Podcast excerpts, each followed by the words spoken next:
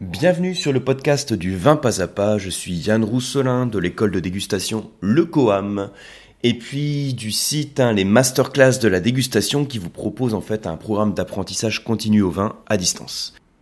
Alors le podcast du jour, il m'a été inspiré par plusieurs questions que j'ai reçues et en particulier une question de Nicolas que je remercie chaleureusement parce que c'est une question très détaillée qui m'a permis de, de me pencher vraiment sur ce podcast dans lequel on va parler d'organiser une visite chez le vigneron.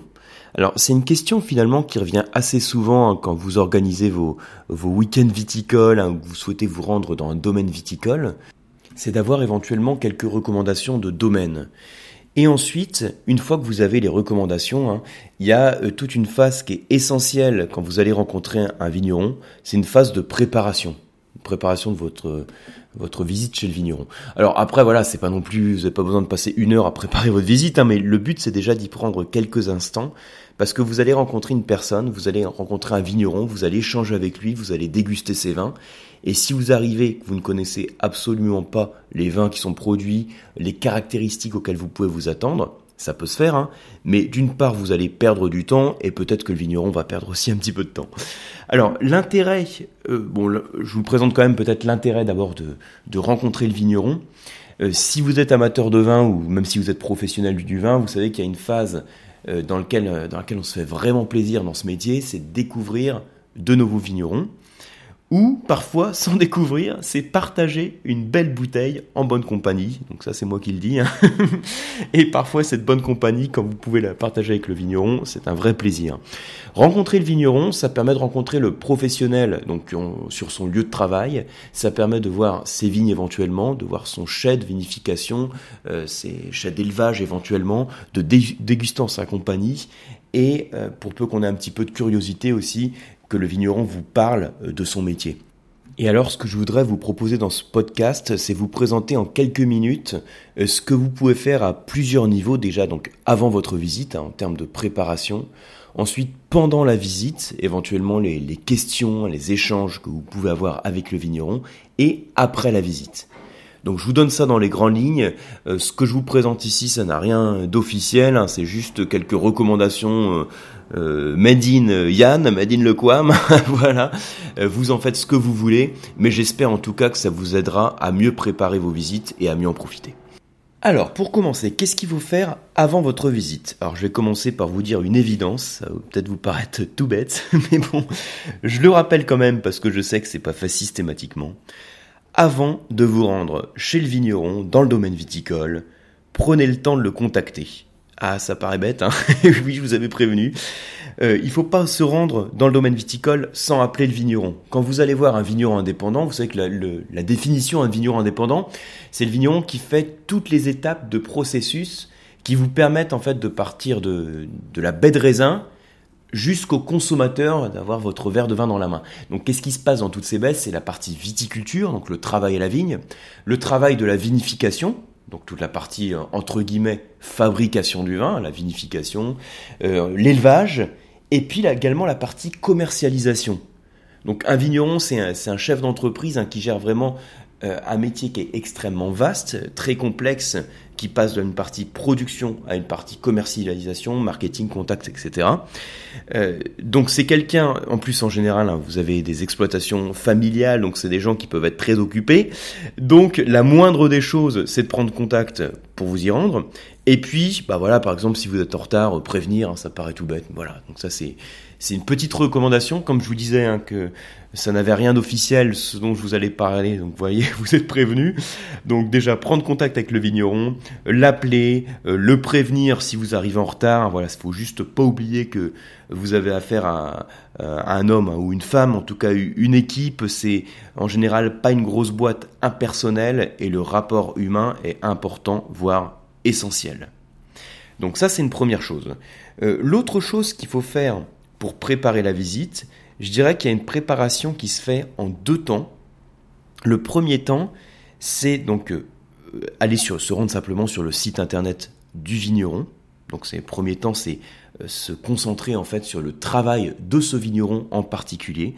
Aller sur son site internet, regarder la gamme de vins qu'il produit, combien y a-t-il de cuvées, quels sont les différents cépages, hein, les cépages clés, quel est également le prix des vins?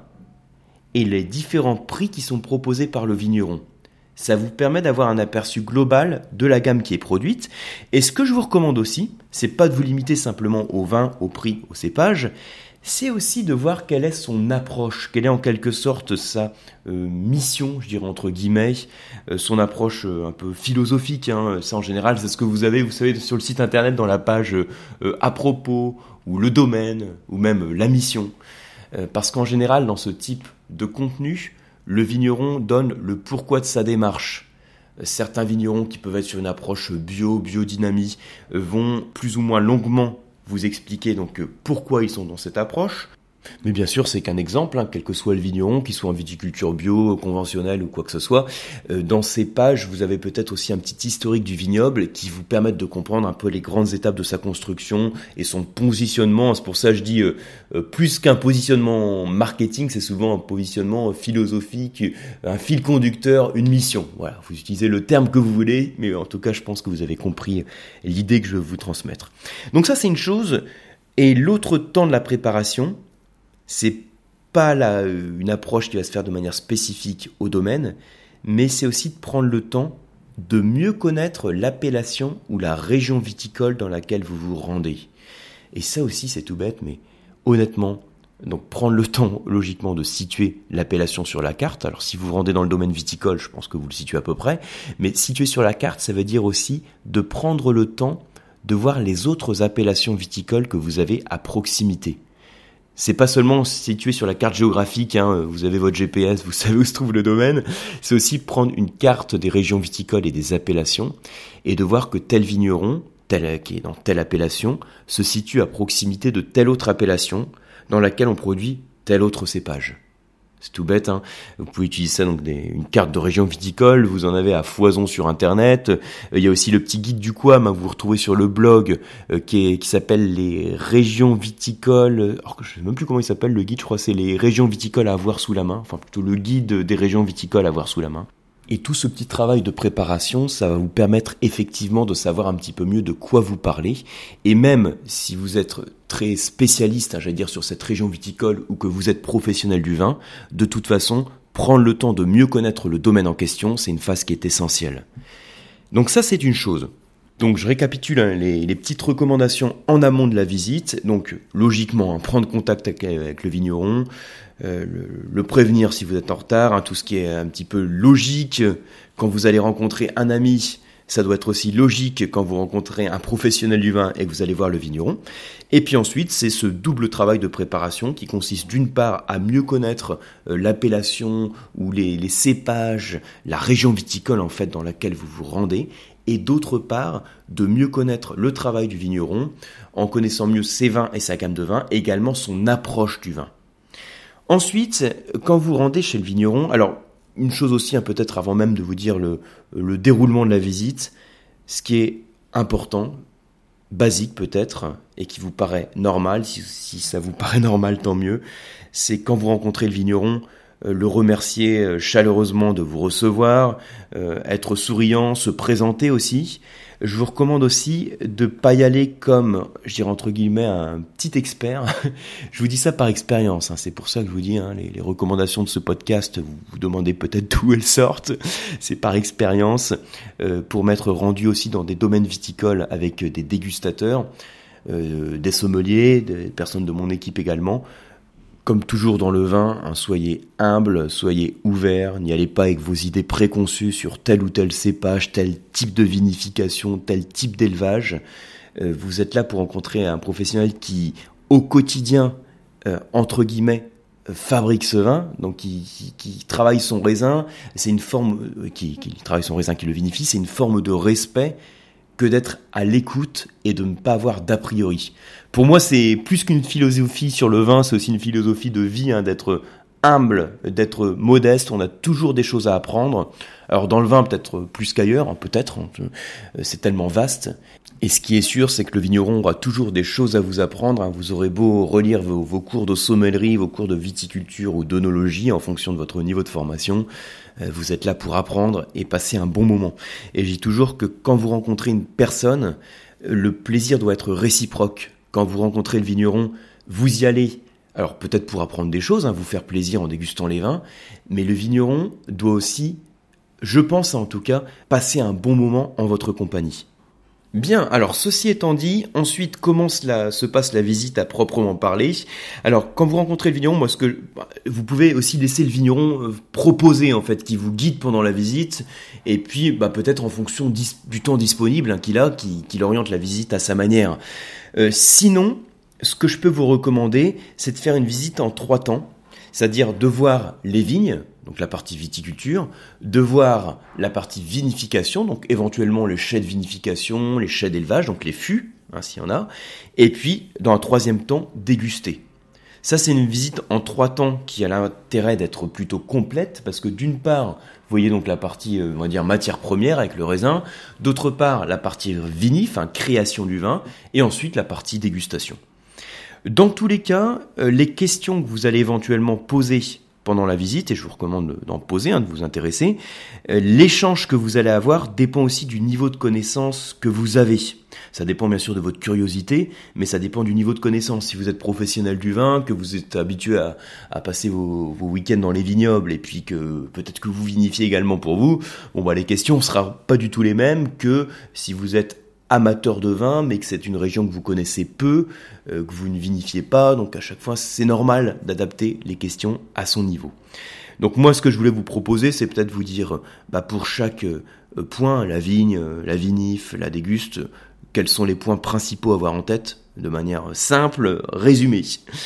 Alors, que dire? Si vous avez donc la, chance hein, de, de vous promener dans les vignes avec le vigneron le vigneron, de toute façon, va vous présenter son, vignoble. Mais il y a des questions qui sont intéressantes à avoir en tête et auxquelles bah, c'est intéressant d'avoir une réponse. C'est déjà la superficie. Quelle est la surface de vigne sur laquelle travaille le vignoble? Si vous avez passé un petit peu de temps sur la phase de préparation, c'est quelque chose peut-être que vous connaissez déjà. En général, c'est une information que vous pouvez trouver sur le site du vigneron. Mais en tout cas, donc c'est intéressant d'avoir cette réponse. Ça vous permet aussi de voir donc la, taille du domaine, hein, l'importance du domaine en termes de, euh, de production de vin. Et là, vous allez peut-être me dire, bah oui, mais c'est quoi la surface de vigne moyenne du coup du, vigneron hein, ou d'un vigneron? Alors, ça dépend des régions viticoles.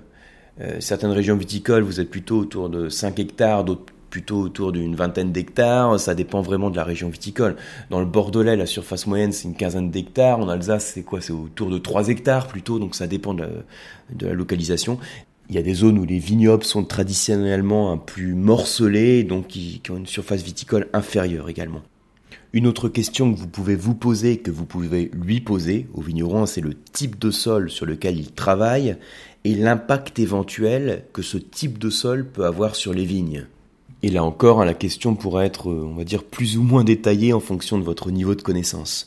Alors c'est intéressant de s'intéresser aussi au, type de, taille de la vigne, au type de conduite, euh, la densité de plantation éventuellement, le, rendement de production. Alors je sais pas si c'est des choses qui vous disent quelque chose ou pas du tout, hein, ça dépend de votre niveau de connaissance à ce sujet. En gros, pour, pour faire simple et en quelques secondes, qu'est-ce que c'est que la densité de plantation C'est le nombre de cèpes, hein, donc de pieds de vigne, par hectare.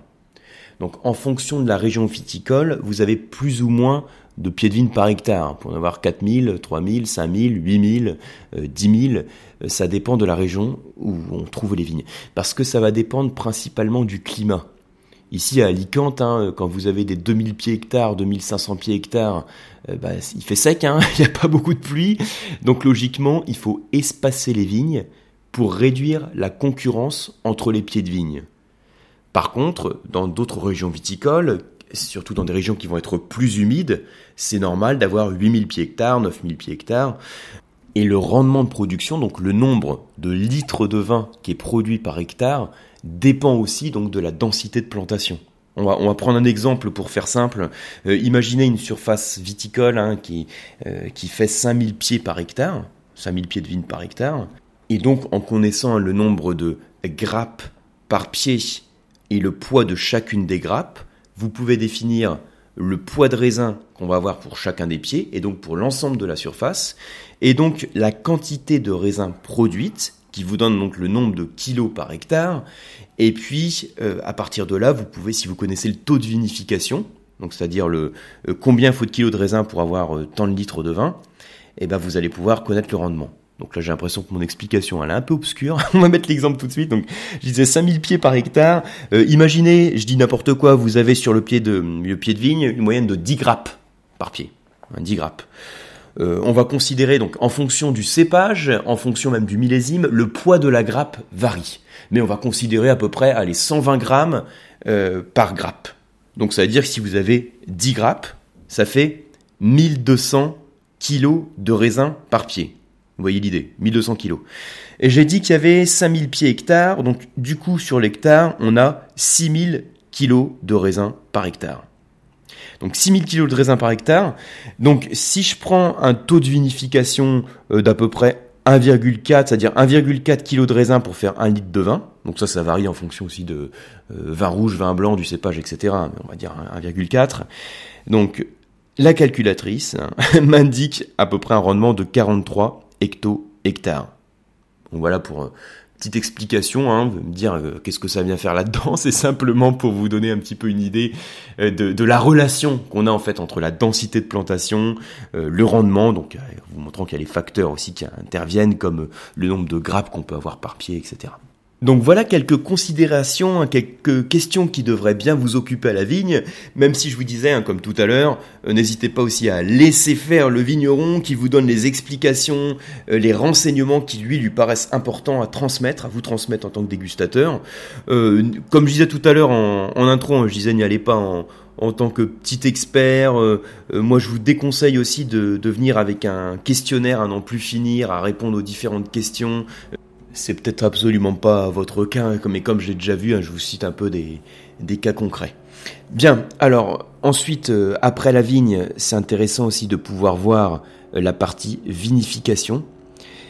Euh, ce que je vous recommande vraiment, donc si vous êtes vraiment grand débutant dans le vin, c'est quand même avoir en tête les grandes étapes de l'élaboration du vin.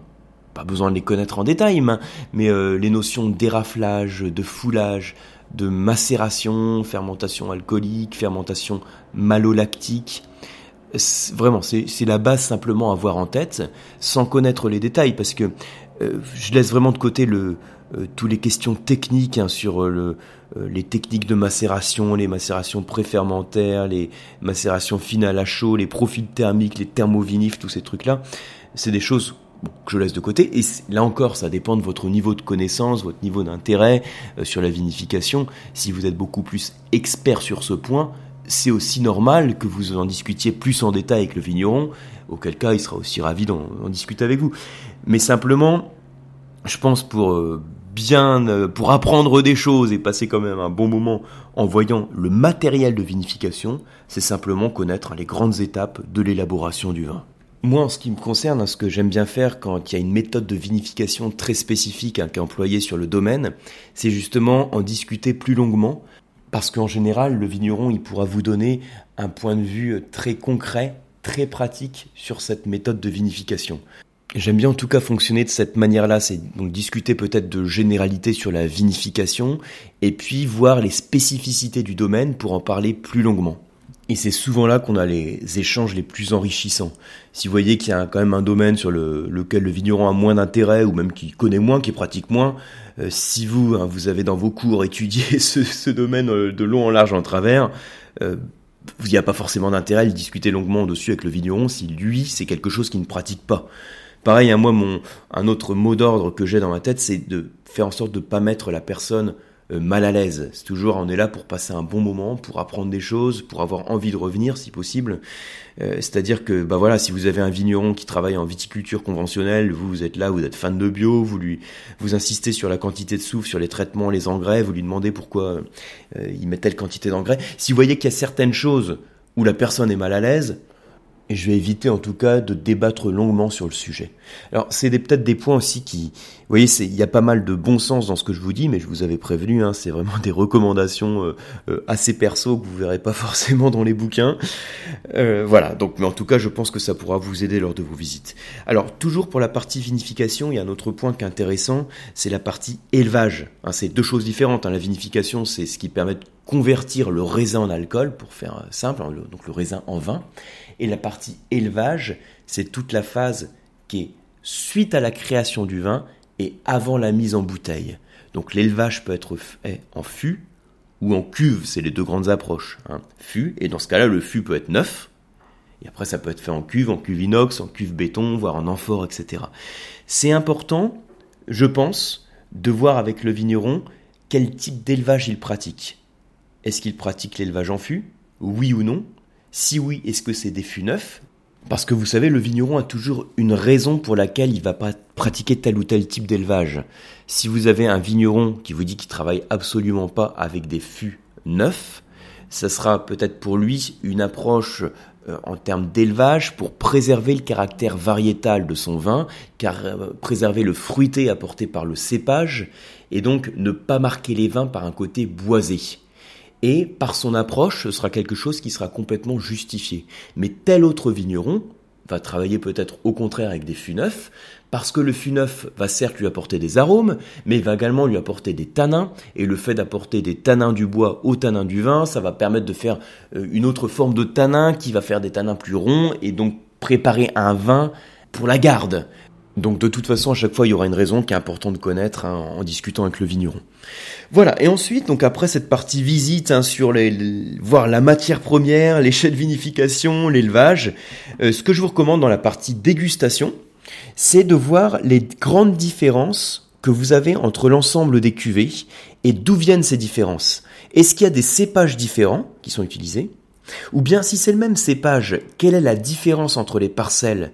Est-ce que vous avez une parcelle de vieille vigne ou des expositions qui sont différentes, des rendements qui sont différents?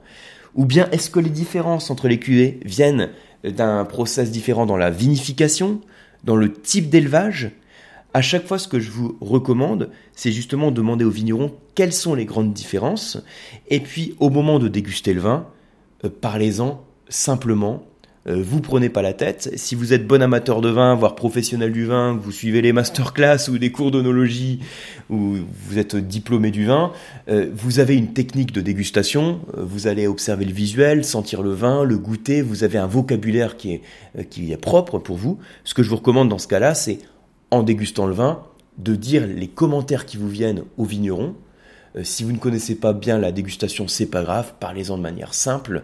Car le vigneron qui connaît l'histoire de ses vins, il sait comment s'est construit l'identité de ses vins et il sera là pour répondre à vos questions sur les différentes sensations que vous ressentez. Voilà, autre petite recommandation, alors peut-être que c'est logique pour vous, mais je le précise quand même, je vous invite à cracher les vins que vous dégustez chez le vigneron. Alors voilà, si vous avez un vin exceptionnel hein, qui est sorti de la cave, un vieux millésime hein, qui fait sortir une vieille bouteille poussiéreuse de sa cave, ça pourra effectivement hein, justifier de boire le vin, mais dans tous les cas, par défaut, ce que je vous recommande, c'est de cracher. Donc voilà pour les petites recommandations pendant la visite. Et après la visite, ce que je vous recommande, alors il y a toujours la question, est-ce qu'il faut acheter du vin auprès du domaine que vous venez de visiter? Alors c'est jamais une obligation, hein. il n'y a pas une obligation d'achat derrière. Euh, moi ce que je fais, j'ai toujours en tête que j'ai pris du temps à une personne qui a passé du temps pour me faire déguster ses vins. Et si vous avez apprécié ces vins, euh, la moindre des choses, c'est d'acheter quelques bouteilles. Alors vous n'êtes pas obligé d'en acheter 12, hein, vous pouvez acheter quelques bouteilles. Même si vous prenez juste quelques quilles, hein, c'est l'occasion de les redéguster chez vous, puis de les faire, découvrir à des amis. Euh, après, bon, toujours hein, remercier deux fois, c'est-à-dire en finissant la visite, et puis une fois que vous êtes reparti, euh, renvoyer un petit mail, un, passer un petit coup de téléphone. En tout cas, moi, ça fait partie de, mes principes. J'ai parfois des principes peut-être un peu vieux, vous allez me dire, mais je trouve que c'est important de prendre le temps de le faire.